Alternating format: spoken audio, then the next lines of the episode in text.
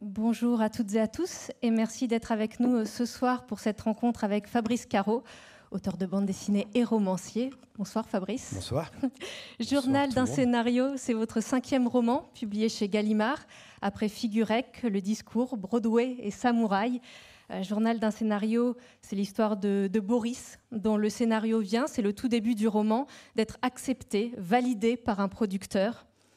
Il a posé sa main sur mon épaule, m'a accompagné jusqu'à la porte de son bureau et a conclu sur cette phrase On va faire un beau film.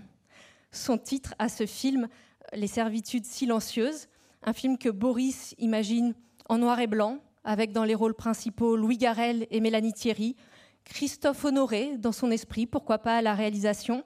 Alors je suis totalement la cible de ce film, Fabrice, je suis déjà fan d'emblée. Et Boris va rendre compte des avancées de ce projet dans son journal. Euh, comment est-ce que cette forme du journal est arrivée? Qu'est-ce qu'elle vous permettait d'explorer? Puisqu'encore une fois, on a à la fois l'évolution de ce scénario, qui est une forme d'écriture, qui est euh, racontée à travers une autre forme d'écriture, qui est le journal. Euh, bonsoir, j'ai déjà dit bonsoir. Bah, ça faisait longtemps que je tournais autour de la forme du journal. Ça faisait plusieurs romans où je me disais, enfin, je voulais, je voulais essayer cette forme, le journal. Alors chaque, chaque fois j'essayais, enfin j'essayais pas vraiment, mais j'y pensais en tout cas. Je me disais, j'aimerais bien un jour faire écrire un truc sous forme de journal.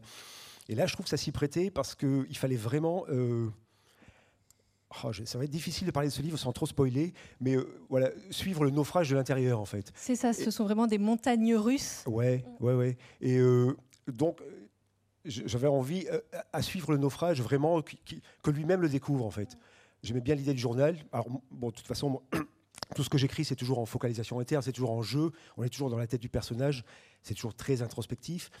Mais là, pour le coup, je voulais vraiment qu'on ait l'air de le enfin, que le personnage le découvre en même temps que nous en fait. Oui, qu'on suive vraiment au jour le jour. Ouais, voilà, qu'on suive les étapes de la de, l'évolution. Enfin, on va parler de, cette évolution, mais effectivement sans, trop en dire, mais peut-être dire déjà qu'on retrouve dans ce journal des bouts euh, de scénario de ce, de ce film. Et c'est vrai que moi, euh, lors de la lecture des premières pages, c'est une question que je me suis posée. Est-ce qu'il va y aller? Est-ce qu'il va nous faire croire à ce, à ce scénario? Et je dois dire que pour le coup, euh, quand je lisais les passages où Boris scénarisait des dialogues avec le personnage d'Ariel, incarné dans son esprit par Louis Garrel, j'entendais Louis Garrel réellement. Ah super, bah, c'est réussi alors. Bah, C'était le but. Et alors, ouais, justement, j'essayais vraiment dans ces dialogues-là de me plonger dans un vrai film d'auteur euh, avec Louis Garrel. Alors j'essayais vraiment d'écrire des vraies scènes que, moi je trouvais hyper belles et hyper poétiques. Et puis il y a des gens qui l'ont lu, qui sont venus me voir, et oh, qu'est-ce que j'étais mort de rire avec ces scènes. Alors je me dis, mais t'as foiré un petit truc parce que le, le, le but c'était pas de, de, de, faire rire, c'était, euh, je, me suis dit, ah ouais, là, là, tu vas te, tu vas en profiter pour faire, parce que moi, je fais pas tellement, je fais plutôt de l'écriture, euh, c'est pas de la comédie, mais là, je me suis dit, tiens, tu vas te laisser aller à de l'écriture un petit peu plus jolie, un petit peu plus poétique. Et puis, bon, j'ai dû foirer. Les gens m'ont dit, euh, ah non, cette caricature de film d'auteur, c'est génial, tu vois, bah, super. Oui, mais en même temps, ça prouve que ça fonctionne, puisque si on reconnaît totalement. Mais je me suis demandé comment est-ce que vous aviez travaillé ces, passages-là Est-ce que vous vous êtes tapé toute la filmographie de Louis Garrel pour réussir à, vraiment le, faire parler comme vous le souhaitiez? Et euh, peut-être, on a quelques scènes. Est-ce que vous, dans, votre esprit euh, au début de ce projet. Euh, vous avez peut-être pas écrit l'intégralité du tout du film, mais est-ce qu'il y a plus de scènes que celles qu'on trouve dans, dans, dans, ce journal d'un scénario? Non, non, j'ai tout mis. j'ai mis tout ce que j'avais. Tout ce que j'avais. Non, non, l'idée c'était ça. C'était euh, non, non, j'avais la, trame, c'était euh, le film. Je l'avais à peu près en tête. J'imaginais un film, euh, ouais, noir et blanc avec un gros grain comme ça, la jarmouche, jarmouche, jarmouche, comment on dit? Jarmouche. Jarmouche. Et ouais, la, trame, c'était une histoire d'amour sur, sur un an, un truc comme ça un couple qui se, rencontre, qui vit une espèce de, de, de, de, montagne comme ça, la passion qui monte, puis la, déchéance. Et donc, euh, voilà, donc la trame du film, c'était ça. Mais j'ai les, non, les scènes que j'ai écrites sont toutes dans le, dans, dans, le livre. Alors évidemment, comme on le disait, on ne va pas dérouler, euh, on va pas raconter tout ce, qui se, tout ce qui se passe. Disons simplement que tout ne se déroule pas comme prévu pour, euh, pour Boris. Alors ça commence par le noir et blanc. auquel on demande à Boris de, renoncer parce qu'il fait peur, le noir et blanc, aux spectateurs et aux financeurs. Et puis, est-ce qu'on a vraiment besoin de Louis Garrel? Franchement, euh, alors euh, voilà, on va pas tout, dévoiler, mais il va avaler euh, couleuvre sur couleuvre, Boris, avec toujours un état d'esprit où, il se reprend en se disant, mais effectivement, peut-être que c'est pour le bien du film et que cette contrainte est l'occasion de, me réinventer et d'inventer les choses autrement. vous vous êtes amusé à, complètement détricoter ce, projet, ce, scénario. En tout cas, on sent on le sent ça, on sent cet amusement-là qu'on partage totalement en se disant mais jusqu'où ça va aller? Oui, moi je me suis bien amusé. Et pour la première fois, je crois, d'habitude quand j'écris un roman, j'ai une espèce de, petit j'allais dire de trame, même pas de trame, j'ai l'esprit, j'ai le point de départ, je sais à peu près de quoi ça va parler, mais après j'improvise, j'improvise beaucoup. Et là, pour la première fois, j'avais le point de départ et le point d'arrivée. Je savais exactement d'où je partais et où je voulais arriver. Et quand on a le point d'arrivée, c'est assez jouissif euh, d'y aller étape par étape comme ça. Euh, ouais, encore une fois, c'est hyper frustrant de parler de, du, sans, trop dévoiler. Mais euh, ouais, pour la première fois, j'avais vraiment toutes les étapes en tête et j'ai déroulé l'histoire en fonction de l'endroit où je voulais aller. Mm. Et ouais, je me, je me suis bien amusé. Mm, mm. Mais au départ, l'envie, c'était de. c'était de parler du compromis dans l'art de manière générale. C'est-à-dire. Euh, ouais, les choix qu'on fait, le les compromis, la compromission. Ouais, jusqu'où on est prêt à aller pour que notre projet existe en fait. On part plein de on se dit, ouais, mon, petit bébé, tout ça, je lâcherai rien. Puis en fait, peu à peu, on lâche. Mais ça, je crois que n'importe quel artiste euh, a, vécu ça, enfin, dans une moindre mesure. Là, j'ai choisi le cinéma parce que c'est le. C'est exacerbé. Ouais, voilà. Mm. Plus il y a de moyens, mm. plus on perd le.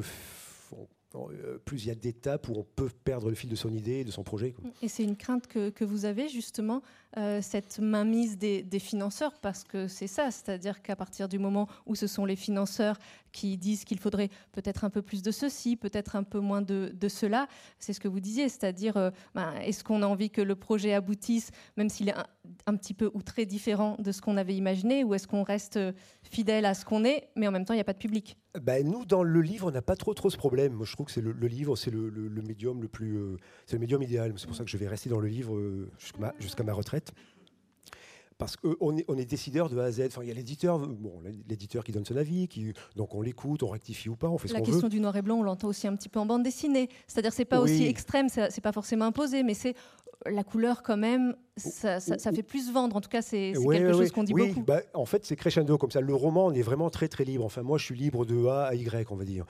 La BD, la BD, ouais, il y a une histoire de forme. Alors déjà, l'éditeur veut choisir la couve. Souvent, il y a des batailles de couve, il y a des batailles de couleurs.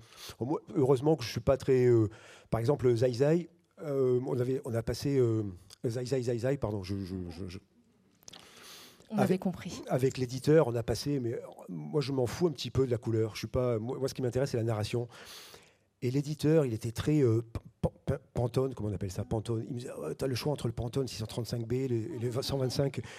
Et il a passé des jours et des jours à me montrer des pantones et tout ça, des, teintes de couleurs. Je dis, bah, ouais, d'accord, ok, super. Et à la fin, le, la BD sort et c'est un jaune fluo tout moche qu'il n'avait pas prévu.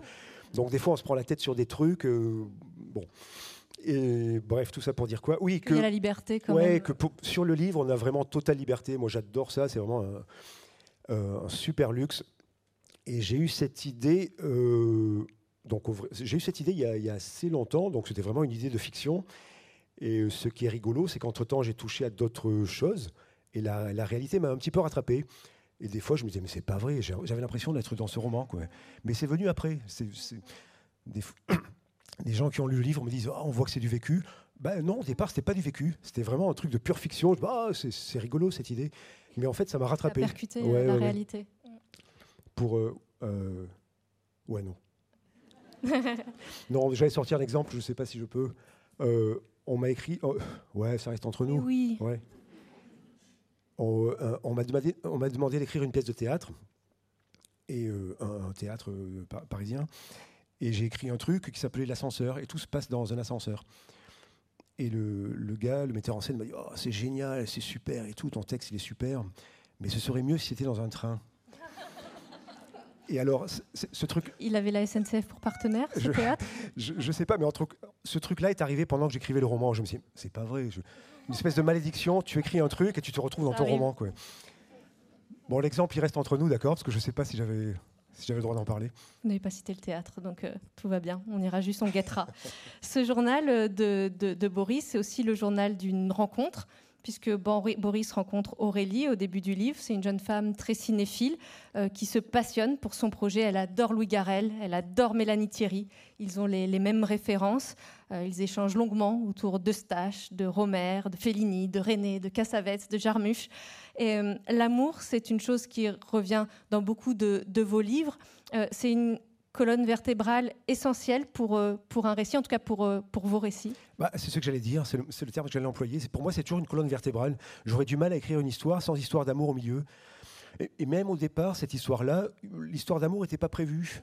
Euh, ou alors elle était un petit peu évoquée, mais elle prenait pas autant de place. Et puis je me suis dit, bon, même moi, je crois que je m'ennuyais un petit peu. S'il n'y a pas une histoire, je sais pas, ça va être mon côté un petit peu fleur bleue, maladif, mais ouais, dans une histoire, quelle que soit l'histoire, il me semble que c'est un petit peu ce qui, bah, ça ajoute une dimension, ça ajoute une impulsion. Surtout que là, bah, du coup, je l'ai développé un petit peu, cette, cette, dimension-là.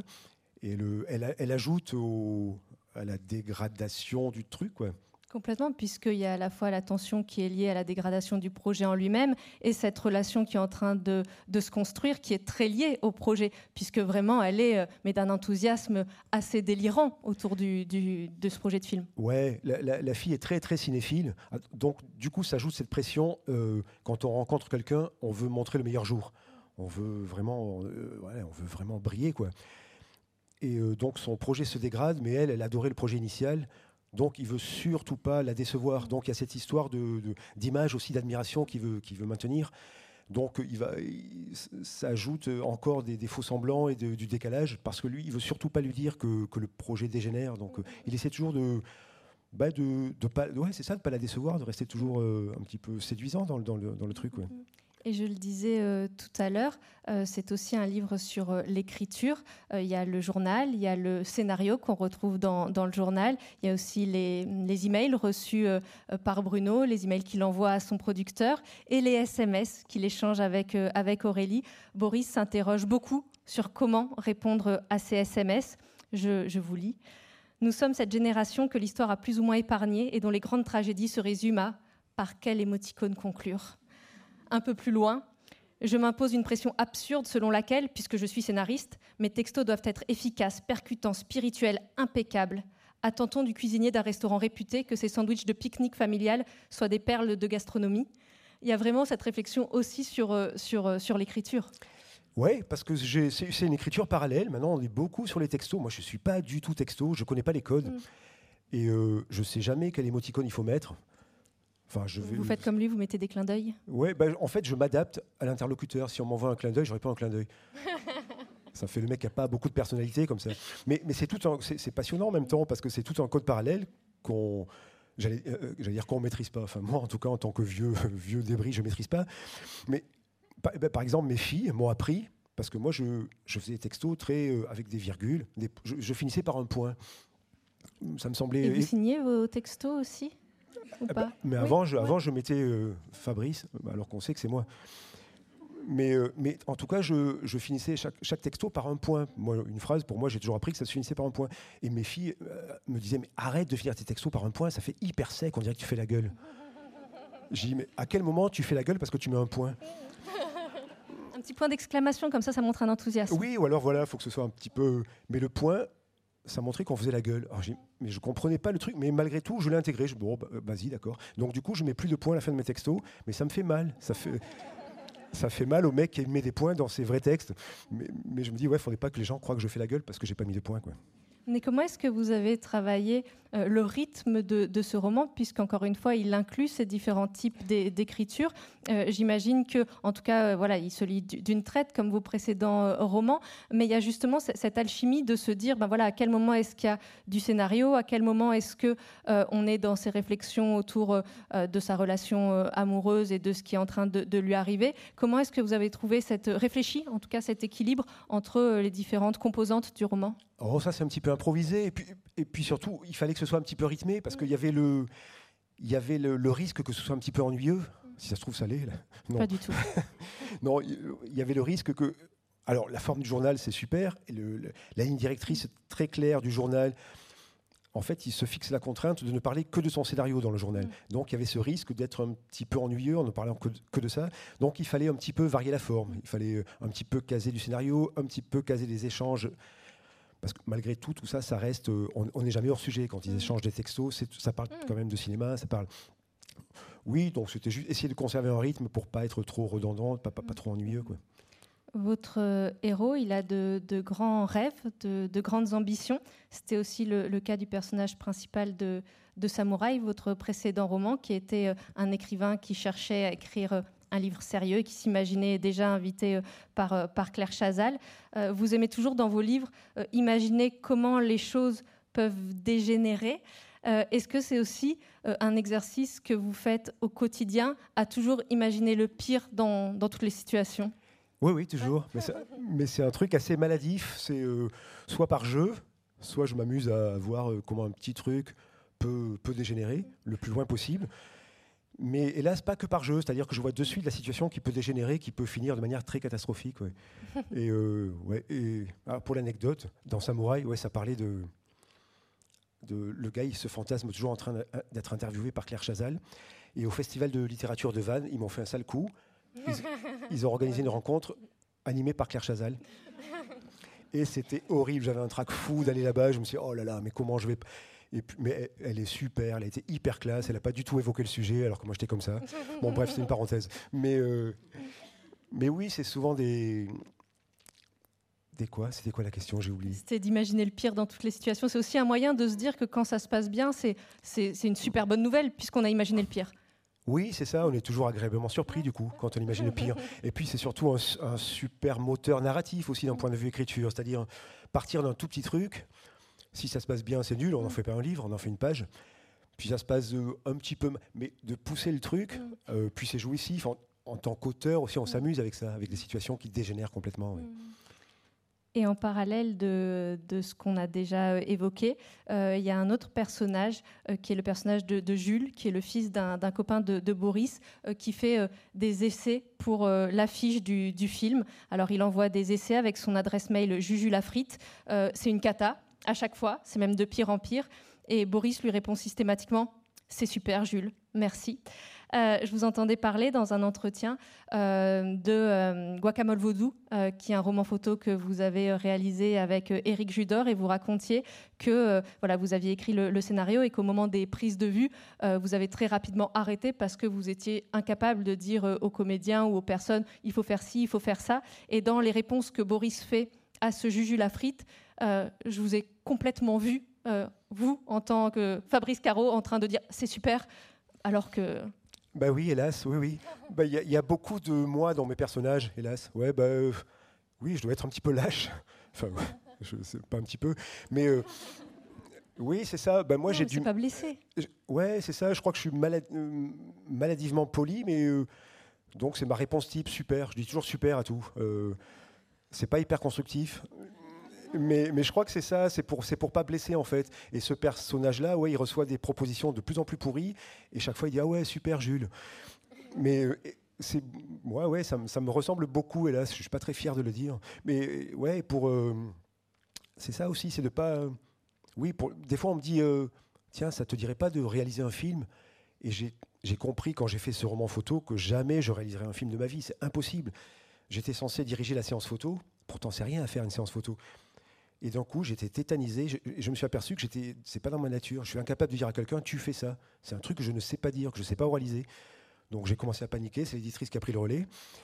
Et euh, moi, j'ai supervisé un petit peu, mais je me suis aperçu que j'avais pas cette nature ouais, cette, forme d'injonction à dire à quelqu'un, non, ça c'est pas bon. jamais je, je, dirais à quelqu'un, non, ce que tu as fait c'est nul. Ou c'est... Alors que des fois, il faut, il, faut, il faut avoir le courage de dire ça parce que c'est constructif. Et des fois, la personne en face attend ça, mais mais moi, je ne sais pas le faire, c'est nul. Euh, et ce, roman, euh, on l'a compris, et comme vos précédents livres, euh, c'est un roman qui est, qui est très drôle. votre humour, depuis Zai Zai Zai Zai, est devenu une référence. Il y a des livres à la Fab Caro. En tout cas, moi, je l'ai beaucoup entendu. Généralement, c'est quand il y a un peu d'amour absurde et ou en bande dessinée, quand il y a une répétition, quand il y a des jeux graphiques avec une répétition de, de cases. C'est pas rien d'être devenu une euh, référence de l'humour Oh là là, non, pas une référence. Non, non, ah, qu'est-ce que je peux répondre à ça? Je peux enchaîner si vous voulez. Non, non, une référence. Euh, non, ce qui me fait plaisir, c'est que maintenant, je, bah, je commence à prendre de l'âge. Et puis dans les festivals, il y a des jeunes générations d'auteurs de BD qui viennent ça me fait des émules, bien sûr. Qui viennent me dire, euh, enfin, qu'ils aiment bien mon boulot, quoi. Donc ça, ça fait plaisir de se dire qu'on a qu'on a pu influencer deux trois personnes. Enfin, ouais, c'est je pense un peu plus. C'est, enfin, c'est touchant, je trouve. Ouais, ouais. Référence, non, non, quand même pas, mais. Vous avez grandi dans, dans l'Hérault, euh, dans un milieu très populaire. Euh, votre mère, euh, qui est fille d'immigrés espagnols, était caissière dans une supérette. Vous me corrigez si, je me trompe. Et votre père cuisinier dans un collège. enfant, vous étiez hyper timide et introverti. Comment est-ce qu'on s'aperçoit un jour qu'on est drôle, qu'on est capable de faire rire ses petits camarades, ou bien plus tard que, parce que j'imagine que c'est quelque chose bah, forcément qui ne se joue pas euh, soit seul avec, euh, avec euh, sa, feuille, avec ses stylos, c'est quelque chose qu'on ressent dans la réaction des autres. Comment est-ce qu'on ressent ça à un moment? Oh là là, c'est psychanalytique là. vous n'allez pas me croire, mais moi je ne crois pas être drôle. Moi, dans la vie, je suis pas très rigolo en vrai. Mais, souvent, les, gens qui font de l'humour dans la vie sont assez, assez, assez maussades. Enfin, je suis pas maussade, mais, euh, non, je, ça s'est imposé euh, naturellement. Moi, j'ai toujours, euh, toujours écrit. Et, l'humour s'est imposé, mais pas, tellement comme, comme, comme un but, mais plus comme un outil. C'est-à-dire, je ne me suis pas dit, tiens, je vais essayer d'être drôle. J'ai fait de l'humour parce que ça me permettait de. C'est un truc que je dis souvent, désolé pour ceux qui l'ont entendu mille fois, mais je dis souvent que l'humour, c'est un, outil, un outil de pudique. Et en fait, c'est ça. C'est Moi, l'humour m'a plus servi d'outil que de fin en soi. Donc, à aucun moment, je me dis, ah tiens, ça, ça, je vais. Je vais être rigolo. Je me sens pas très, très rigolo dans la vie. Effectivement, l'humour permet, euh, sous couvert d'humour, on peut parler de beaucoup de choses, de sujets sérieux, de sujets graves, euh, évoquer des, névroses, évoquer énormément de choses. Et je vous entendais dire que c'était peut-être là une différence entre le roman et la bande dessinée, c'est que dans la bande dessinée, euh, ça pouvait être une finalité, l'humour, tandis que dans le roman, c'est effectivement un, outil pour raconter plein d'autres choses. Oui, c'est ça. Bah, c'est aussi pour ça que je, que je fais le distinguo, que je, que je signe Fab Caro et Fabrice Caro Ouais, ça fait un petit peu Alain Delon là, qui parle de lui à la troisième personne. Mais, euh, vraiment, c'est pour marquer le coup. C'est une façon de ne pas tromper le lecteur, en fait. J'ai envie de leur dire, n'allez pas chercher dans Fabrice Caro ce que... Oh là là, c'est horrible de parler comme ça. N'allez pas chercher dans l'un ce, que vous que vous attendez de l'autre. Des fois, j'entends des trucs, euh, des gens qui disent Oh, j'ai lu euh, Broadway, j'ai trouvé ça vachement moins drôle que Zai Zai. J'ai envie de leur dire Mais c'est normal, c'est pas le même auteur, mec schizophrène mais, c'est vrai, ça n'a pas la même finalité, ça n'a pas le même but. Dans la, BD, comme vous disiez, quand on fait de la BD d'humour, la finalité, le cahier des charges, c'est d'essayer d'être drôle. Si j'y arrive pas, c'est que j'ai foiré mon coup. Dans le roman, non, je m'autorise. Euh, l'humour est un outil, une, forme d'écriture, mais c'est pas tellement la finalité. Et euh, alors j'espère que ça reste drôle, mais quand les gens disent oh ça m'a moins fait rire, je dis bah ouais, mais c'est pas très grave, c'était pas le but en fait.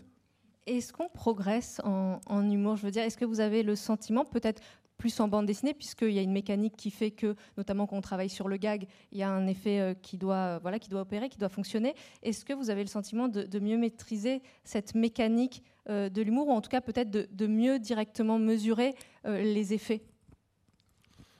Oui, je crois. À une époque, j'avais une réponse un petit peu modeste. Je disais non, j'ai pas progressé. Et puis, euh, j'ai, dernièrement, j'ai rangé des, Parce que j'ai, tout un bordel, moi je garde tout, j'ai une, manie, je garde tout. Mais, et j'ai rangé des vieux cartons, des vieux dessins, des vieilles pages, et j'ai relu des vieux trucs que j'avais faits. Et oui, oui, j'ai, j'ai progressé. pour le coup, j'ai, enfin, la, la, preuve concrète que oui, j'ai progressé malgré tout, même si je. J'essaie de me dire qu'il y a du boulot et que c'est loin d'être parfait, que c'est pas c'est pas toujours très réussi. Oui, malgré tout, on vieillit, ça n'a que des inconvénients. Mais alors souvent les vieux disent non, mais l'âge, ça, ça, au moins, le il y a l'expérience. Et chaque fois, je me dis ça, c'est une phrase de vieux, quoi. on essaie de se rassurer, mais c'est vrai, on, on, acquiert des trucs. alors des automatismes. J'aime pas le mot automatisme parce que moi j'évite, j'évite justement les automatismes, j'évite les recettes. Mais malgré tout, y a, ouais, on se, on se bonifie, j'espère. Enfin, on se bonifie. Euh, je suis pas trop long, ça va? Non. Non?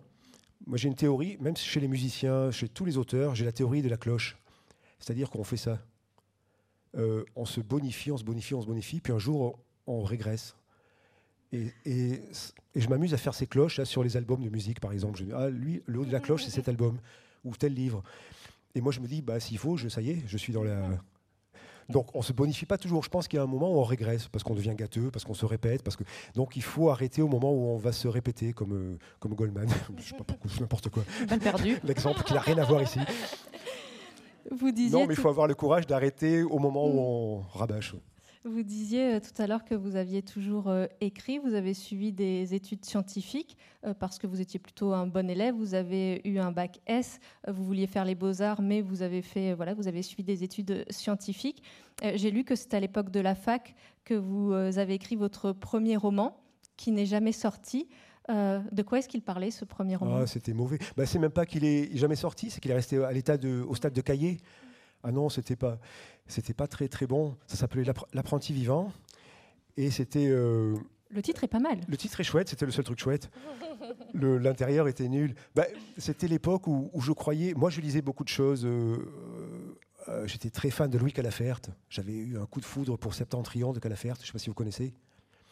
Et à tel point, j'adorais tellement Calafert. Ma seule déco dans ma chambre de CTU, c'était une, une, une, photo de Louis Calafert. C'était pas très rock'n'roll comme déco. Et euh, donc moi, je m'étais mis en tête d'écrire un roman comme ça sur euh, divagation de. Enfin, c'était hyper romantisme noir comme ça. C'était pas rigolo du tout, et c'était très très mauvais. Mais pour moi, la littérature se devait d'être euh, romantique et très très sérieuse. Et c'est bien plus tard que j'ai découvert. Bah, je crois que le déclic, ça a été David Lodge. Je suis tombé sur Thérapie de David Lodge, et je me suis dit, en fait, on peut écrire des choses euh, de la comédie, mais très bien écrites. Là, ça a été le déclic. On n'est pas obligé de faire du Henri Miller, du, du, du Calafert, du. Enfin, de faire du. Non, je faisais pas du, du, Miller, je faisais du sous, sous, sous. Mais je veux dire, on n'est pas obligé de faire du. Pour moi, la littérature, c'était un truc sacralisé où il fallait faire des choses très, très sérieuses. Et là, d'un coup, je me suis dit, bah non, on peut faire des, choses qui nous touchent un petit peu plus, un petit peu plus légères, même si on parle des choses très, très sérieuses, des choses un petit peu plus légères. Et euh, ouais, non, ce truc-là, c'est encore à l'état de cahier dans un tiroir, mais c'est non, non, c'est vraiment très très mauvais. Vous, euh, je vous entendais dire également, c'est un moment où vous racontiez euh, la différence entre l'écriture de, romans avec une écriture directe, de l'idée qui peut aller directement sur le papier, à la différence bah, de la bande dessinée notamment, mais aussi d'autres pratiques artistiques. Et vous disiez, bah, ça va directement du cerveau à la main, et vous vous êtes repris en disant non, ça vient du ventre à la main. Euh, c'est ça que vous aimez dans, l'écriture de, romans, que c'est vraiment, et c'est ce qu'on ressent avec les personnages, c'est qu'on est toujours au plus près quand même de, des sensations, des émotions et des choses qui retournent le, le bide. Oui, enfin quand je disais oui, je ne sais plus quand j'ai dit ça, mais je, comprends ce que j'ai voulu dire. Moi, je suis pas un intellectuel, je suis plutôt un affectuel. J'invente le mot, on dirait que ça existe. Mais je passe plus par l'affect que par l'intellect. Euh, donc il faut que ça me... Ouais, c'est ça, faut, aille, faut que ça aille du ventre à l'écriture directe. Et le roman permet ça, enfin l'écriture romanesque permet ça, c'est-à-dire qu'il n'y a pas de déperdition. En BD, il y en a un petit peu, parce qu'on a l'idée, après il faut la dessiner, c'est laborieux. En cinéma, n'en parlons même pas. Et ça, c'est ma phobie. Je crois que c'est la phobie de tout artiste. Enfin, peut-être je, crois que c'est la phobie de tout artiste, c'est-à-dire avoir une idée originelle, être hyper excité par l'idée, et au fur et à mesure du processus, ben, perdre l'idée. Ben, c'est tout ce que raconte ce, livre, en fait. C'est la phobie de perdre l'idée en route. C'est-à-dire, j'ai l'impression de je vais vous sortir une image qui est, pas très, qui, est un peu moche, mais on a une espèce de bassine pleine d'eau, on doit se rendre au bout du chemin, puis il faut arriver au bout sans avoir renversé trop d'eau. Non, mon image n'est pas terrible, on laisse tomber. Mais, euh, on visualise. Mais euh, ouais, c'est ça l'idée, c'est arriver au bout en ayant gardé l'idée intacte. Et plus, plus les moyens, voilà, le roman, j'y arrive assez bien. Enfin, si vous trouvez le roman, le roman raté et, foiré, bah, c'est ma faute. Si vous trouvez un film euh, foiré, bah, c'est peut-être pas que la. Il y, a tellement d'interlocuteurs, d'étapes, de, machins, que c'est pas forcément la faute du. Donc, ouais, moi, je suis à 100% responsable de ce qu'il y a dans un roman, mais mais j'ai perdu le fil. Mais c'est ça, voilà, j'aime l'idée de l'écriture directe où il n'y a pas de déperdition d'idées. C'est clair ce que je raconte, oui Complètement. Et c'est votre cinquième roman. Vous avez publié une quarantaine de, de bandes dessinées. Aujourd'hui, vous avez le sentiment que c'est dans le roman que, euh, que c'est le roman qui vous offre un champ d'exploration le, plus vaste? Ouais, bah, j'ai fait une quarantaine de BD. Enfin, je sais pas, je tiens pas le compte, mais j'ai dû faire une quarantaine de BD. Et j'ai l'impression d'avoir fait un petit peu le tour. Alors, pas le tour de la BD, parce que moi, c'est un tout petit tour. J'ai fait le tour de ma BD, qui est, pas, qui est tout petit. Et alors que j'ai fait que cinq romans, j'ai l'impression que, ouais, alors déjà pour ce que je viens de dire, cette histoire de, lien direct à l'idée, et puis parce que c'est tout neuf, c'est tout frais pour moi encore le roman, donc je m'aperçois que je, ouais, plus ça va, plus je vais vers le, en tout cas le texte, c'est-à-dire le roman, le scénario, le théâtre, et que je délaisse un petit peu la BD. Alors je sais que les gens me préfèrent dans la BD. Je sais que les gens me disent alors quand est-ce que tu fais je, je, suis plus associé à ça dans, le, dans, le, dans mes lecteurs, mais oui, puis il y a aussi comment les projets peuvent euh, se nourrir euh, mutuellement, parce que c'est le roman, c'est le théâtre qui pourra aussi à un moment bah, faire que la BD est une bouffée d'oxygène, parce que c'est aussi justement quelque chose de, de, maîtrisé avec beaucoup de guillemets, mais de revenir aussi à quelque chose qui est une pratique voilà, bah, qu'on aime. Oui, oui, oui, oui, c'est pour Oui, je pense que j'y reviendrai. C'est pour ça que les dernières BD que j'ai faites, chaque fois, je me disais, bah, je suis sûr que c'est la dernière. Mais j'ose pas le dire parce que ça fait le, comme Charles Aznavour qui disait, c'est la dernière tournée. Enfin, je dis Charles Aznavour, je sais pas, j'ai que des super références ce soir. Mais euh, voilà, à chaque fois, je me dis, ce sera peut-être la dernière parce que je commence à me lasser du médium. Mais en fait, non, c'est très cyclique en fait. Moi, j'aime bien passer d'un truc à l'autre. Et après deux, trois romans, je peux très bien revenir à la BD aussi parce que ça me, l'outil me manque aussi. Tout à l'heure, je vous demandais euh, si on pouvait progresser euh, en humour, ou en tout cas aussi comment est-ce qu'on pouvait, et si on le savait, que, on, que ce qu'on écrivait avait l'effet escompté. Il y, a une chose aussi sur laquelle est beaucoup basée votre écriture, que ce soit pour la bande dessinée ou le roman, c'est sur l'observation. Euh, c'est-à-dire que c'est parce qu'on observe les autres, qu'on écoute les autres, qu'on s'observe aussi soi-même et qu'on est euh, attentif à ce qu'on ressent, à ce qu'il y a dans, le ventre, euh, que, ça peut justement nourrir tous ces projets. Et je vous ai aussi entendu dire que vous attiriez les confidences et que c'était des choses où vous vous disiez ah tiens, c'est des choses aussi qui finalement nourrissent les projets, mais ça avait l'air de vous surprendre que, bah, que les, gens se confient à vous. Oui, oui, oui. Ah, j'avais dit ça, j'avais oublié. Oui, oui. Euh, ben oui, il me semble que les gens se confient facilement. Mais, rien qu'en dédicace, c'est un moment que je trouve magique. Parce qu'on se voit, je sais pas, 5-10 minutes, le temps de. Et puis les gens se confient très facilement. Et moi, j'adore ça. Mais comme j'aime pas trop parler, enfin, j'aime pas trop parler. Le mec qui parle depuis deux heures de lui. Mais non, c'est vrai, moi, je préfère écouter. Et les, et je crois qu'en ce moment, les psys cartonnent. Enfin, autour de moi, tout le monde va voir des psys. Et je crois qu'en fait, les gens n'ont pas forcément besoin de, de, psys, ils ont juste besoin de parler. Quoi. Juste, et des fois, je leur dis, mais euh, parler à haute voix, ça fait un petit peu malade mental comme ça. Mais moi, je parle beaucoup à haute voix. Enfin, il faut être seul aussi. mais déjà, de parler à haute voix, d'oraliser les choses, c'est pas pareil de les penser, de les oraliser. Et déjà, oraliser les choses, ça fait un bien fou.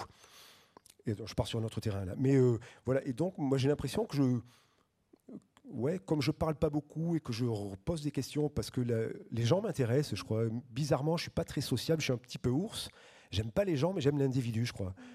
Bah, après-midi, j'étais dans un taxi et le gars commence à, me dire, euh, le gars était musulman, il me dit ah, je, suis désolé, je suis pas très bien, j'ai voulu prendre une tarte aux épinards, je me suis gouré, c'était une quiche au, lardon, alors je, je l'ai recraché de suite, mais je suis pas très bien. Il avait besoin de parler de ça. Alors j'ai commencé à lui poser des questions. Sur la... Et on est parti pendant deux heures sur cette histoire de quiche au lardon et, de croyances. Et j'ai trouvé ça génial. Enfin, pas demi-heure, non, j'exagère. Mais euh, on part, voilà, c'est le truc que j'adore dans la vie. Tu croises quelqu'un, il te raconte une anecdote qui. Et, puis tu tires le fil et tu t'aperçois que juste les gens. Alors on est parti de cette quiche au lardon. Il m'a raconté sa séparation avec sa copine en Thaïlande, qu'il a plaqué, qu'il a laissé là-bas. Et de fil en fil, comme ça. Et des fois, oui, il n'y a pas besoin de beaucoup d'imagination en fait. Il suffit. Alors, promis, je raconterai pas ça dans un roman, quoique. Non. Mais euh, souvent d'être le réceptacle de, petites choses de la vie partout, tout le temps comme ça. Enfin, déjà, je trouve ça beau, moi. Je trouve ça beau. Et après, en tant qu'auteur, ça, nourrit beaucoup de choses. Et Boris, euh, il l'écrit à un moment dans, son journal. Il écrit Les auteurs sont des vampires. Eux diront témoins. Simple question de point de vue. Selon de quel côté de la jugulaire on se trouve? Ouais, mais ouais, c'est un truc je crois. C'est un truc je pense qu'on est vraiment des vampires, les auteurs. Moi, il m'est arrivé de raconter des trucs et des gens m'ont fait la gueule. Pour dans Broadway, par exemple? Dans Broadway, ouais. Euh, alors, c'était quoi le truc? Ouais. Dans Broadway, ah oui, c'était ça le truc. Dans Broadway, je raconte une anecdote. Euh, et le, livre sort, je raconte une anecdote sur une ex-petite amie. Bon, bref. Quelque temps après, cette ex donc un truc était vrai. Quelque temps après, cette ex-petite amie m'écrit en me disant euh, Mais pourquoi t'as écrit ça? Nanana. Et bah, ouais, alors je dis mais non, mais c'était hyper romancé. J'ai changé le. Alors j'ai pas j'ai pas tellement changé le nom en plus. je suis en train de réaliser, elle s'appelait Lucie, j'ai appelé Lucille. Bon. le mec a aucune imagination. Et, euh, et après, voilà. Et le, alors, le fait qu'elle. Et après, c'est une espèce de. Donc, elle m'écrit ce mail, et dans Samouraï, j'en remets une couche. Je crois que le gars raconte une anecdote ou une, ex-petite amie lui écrit. Donc, après, c'est sans fin comme ça. Mais, mais c'est vrai que, pareil, dans Samouraï, je parle de jumeaux insupportables. Ça, c'est les vrais fils d'amis à moi. Et, euh, et je lui dis, est-ce que je peux parler de, tes jumeaux? Il m'a dit, ouais, ouais, vas-y, c'est super, c'est un grand honneur et tout. Mais après, sauf que quand il a lu le livre, il m'a il il fait la gueule pendant trois mois parce que j'avais poussé le curseur. Mais tout, voilà, tout ça pour dire que oui, on, est, on, est, on peut être très vampire. Et moi, je. Ouais, il faut faire gaffe à ça. moi, j'essaie de faire gaffe. Pas, assez, mais j'essaie de faire gaffe à ça. Et puisqu'on parle d'écriture, à un moment, Boris écrit aussi dans, son journal euh, qu'il est levé depuis 6 euh, heures du matin pour travailler et il explique que c'est un bon signe de s'être levé à 6 heures pour travailler parce que l'angoisse est une couche tard, l'excitation une lève tôt à quel moment est-ce que vous, vous, écrivez? Vous êtes plutôt euh, l'angoissé du soir ou l'excité du matin? Oh, j'écris pas trop le soir. Moi, je suis, je, je, un, couche tôt. Mais moi, j'ai bah, gardé de, l'époque de mes filles qui étaient à l'école un rythme assez scolaire. Donc, j'ai l'impression d'être toujours à l'école. Quand j'écris, je me mets à mon bureau à des rythmes assez. Ouais, c'est pas très rock'n'roll, mais à des rythmes assez scolaires, en fait. J'écris. Euh, ouais, toute la journée, puis vers 18h j'arrête parce que c'est l'heure d'arrêter quoi. c'est pas très romantique dit comme ça, mais et on parlait tout à l'heure de, la distinction entre euh, les scénarios de, bande dessinée et, le roman. Euh, comment est-ce que est-ce qu'on le sait immédiatement euh, quand une idée fera un bon scénario de bande dessinée ou un bon point de départ pour, euh, pour un roman. Alors là, c'est évident puisqu'il y avait la forme euh, du journal et en bande dessinée, réussir à enchasser comme ça des récits différents et mettre en scène des mails, c'est pas la chose la plus, la plus sexy de, de la Terre. Mais est-ce que vous avez comme ça des, des, carnets à bribes d'idées? Comment est-ce que, comment est-ce que vous gérez avec ces idées qui peuvent vous venir, celles où vous savez que vous allez pouvoir la pousser jusqu'au bout, celle où vous savez que c'est pas pour tout de suite, comme avec cette idée de journal où bah, elle est là dans un coin de la tête. Comment est-ce que euh, vous qui êtes euh, bah, voilà, un auteur prolifique, comment est-ce que vous, vous, gérez l'arrivée de, de, ces idées et le fait de, savoir jusqu'où vous allez les pousser et par quel, par quel moyen? Ouais, bah sur, euh, sur mon ordi, j'ai un fichier projet où je note toutes les pistes les plus débiles. Du, et après, ouais, j'attends que ça mûrisse et j'attends qu'il y, en ait une qui, m'excite plus qu'une autre, en fait. De temps en temps, je vais voir mon fichier projet et j'attends qu'il y en ait une qui me, ouais, qui m'excite, en fait, c'est ça. C'est juste une qui m'appelle. Et, ce qu'elle appelle le plus comme habillage. C'est-à-dire, est-ce que ça s'appelle plutôt un roman, plutôt une BD Et alors là, pour le coup, l'exemple est. C'est marrant ce que vous dites parce que je l'ai essayé en BD, cette idée. J'ai fait une quinzaine de pages de cette histoire en BD. Alors, non, alors je l'avais attaqué en texte, le mec qui, indécis qui sait jamais où il va. J'ai attaqué un texte, puis je me suis dit, ah non, ça ferait une BD chouette. Donc j'ai fait une BD d'une quinzaine de pages où je me suis amusé, amusé à dessiner Louis Garrel. Il y a 4-5 pages de Louis Garrel. Bon. Ça va jamais rien devenir, mais en tout cas, j'ai des pages de Louis Garrel, ça vous intéresse Je vends ça sur eBay. Non. Et, euh, et ouais, au bout de 15 pages, je me suis dit, non, quand même, la, forme du texte en, texte pur, enfin, la, forme du journal en texte pur, ça quand même plus efficace et plus. Donc, je suis revenu à la forme texte. Mais il faut vraiment que, ouais, que, ça me parle, que ça, que ça appelle une forme précise. Mais vous parlez de, de forme. Euh, là, on parle d'un journal. C'est aussi une chose que vous aimez euh, détourner les, euh, j'allais dire les codes. Euh, là, c'est un journal. Vous avez fait un, carnet de voyage du, Pérou. vous avez créé un faux catalogue La Redoute, un faux roman photo. Qu'est-ce qui vous intéresse dans cette idée de, partir de ce à quoi les gens peuvent s'attendre et de, détourner tout ça? Ben, J'aime bien la, contrainte. J'aime bien les contraintes imposées. Ben, et en plus, paradoxalement, c'est plus facile. C'est comme à l'école, quand on vous dit ben, racontez ce que vous voulez il n'y a rien de pire pour tétaniser l'élève. C'est-à-dire, oh, qu'est-ce, que, qu'est-ce que je vais pouvoir. En fait, plus il y a de contraintes, plus c'est mm. facile. Moi, j'aime bien partir de contraintes très précises. Ben, pour le guacamole vaudou, avec Eric Judor, on s'est, on s'est fait une visio. Voilà, on voulait faire un truc. Et je lui dis, bah, je ne sais pas, qu'est-ce que tu veux faire? Il m'a dit, moi, j'aimerais bien un truc autour du vaudou. Il n'y a rien de plus éloigné que moi, de moi que le vaudou. Mais j'ai adoré l'idée de devoir faire un truc qui ne me touche pas du tout, que je ne connais pas du tout. Et, j'adore ça. Plus la contrainte est précise et euh, plus on peut trouver matière à excitation. Et, euh, et, là, pareil, les codes, se dire, bah, tiens, je vais faire un carnet de voyage, ou je vais faire euh, J'aime bien ça. Voilà, on a une contrainte très précise et l'idée, c'est de s'amuser le plus possible, de trouver le plus de liberté possible dans un cadre très très serré. J'adore ça. Et plus c'est serré, plus le, challenge, j'aime pas ce mot, bon, c'est d'être libre dans ce petit cadre et qui permet aussi, et on revient sur cette idée euh, de l'humour qui peut être une, une pudeur, qu'à travers ces contraintes, on peut aussi aborder des sujets qu'on n'aurait peut-être pas réussi à aborder euh, frontalement. Euh, c'est une discussion que, que j'ai pu avoir avec un auteur comme Étienne Lécroard, euh, qui est un membre actif de, de Loubapo, et qui racontait ça. Comment est-ce que, à travers une contrainte, par exemple, lui, c'était, il parlait de, du décès de, de, sa sœur, et comment est-ce qu'il est parti à rebours pour la raconter avec ses 50 ans, 50 traits, 50 mots, 49 mmh. ans, et que finalement, il n'aurait jamais écrit une bande dessinée ou un texte à ce sujet-là, mais finalement, dans la contrainte, on peut réussir à, bah, sous couvert de cette contrainte-là, parler de, bah, de, sujets qui nous tiennent très fort à cœur. Oui, c'est ça. Paradoxalement, la contrainte délivre beaucoup. Et en plus, là, pour l'exemple d'Étienne, pour le, il y a, la dimension de jeu aussi. Donc on se dit, bon, je peux parler du décès de quelqu'un qui m'est proche, c'est sous forme de jeu. Ça élimine toute forme de pudeur. Donc oui, il y a ce truc-là aussi, de se dire, bah, on, s'amuse avec ça. C'est une façon aussi de le dédramatiser et d'avoir le droit d'en parler. On parle de, contraintes euh, et on parlait de, mécanique d'écriture. Euh, votre prochain livre, c'est une bande dessinée euh, qui sortira le 26 octobre prochain, le 40e album d'Astérix l'iris blanc. Je pense que niveau contrainte, on est, euh, on, est, pas, mal. Euh, peut-être un, mot rapide de, cette expérience, puisqu'on parlait tout à l'heure de, de, liberté, et c'est vraiment ce qu'on ressent à la lecture à la fois de vos bandes dessinées et de vos romans, une très grande liberté. Euh, là, ce n'est évidemment pas le cas. Il y a une mécanique, il y a des règles à respecter. Il faut aussi faire avec l'éditeur, avec les ayants droit. Comment est-ce qu'on réussit à se fondre dans un moule tout en gardant pleinement son, son identité? Euh, C'est pas évident. Il euh, ben, faut jamais perdre de vue le projet. Là, j'étais vraiment au service d'un truc qui m'était cher. C'est-à-dire, moi, on est venu me chercher pour un truc. Moi, j'ai grandi avec Astérix. Ça a été mes premières lectures. J'ai appris à lire avec Goscinny. Donc, euh, quand à 48 ans, on vient vous chercher en vous disant bah, on a pensé à toi pour le prochain Astérix. Oh, donc, le premier truc, on est au service d'un projet. On oublie son ego, on oublie ses vannes, on oublie. Voilà, on est vraiment au service du truc. Donc il faut, il faut jouer avec ça en ayant toujours ce truc-là. Et oui, alors là, niveau liberté, euh, c'est pas la même. Quoi. Euh, mais moi, j'ai la chance.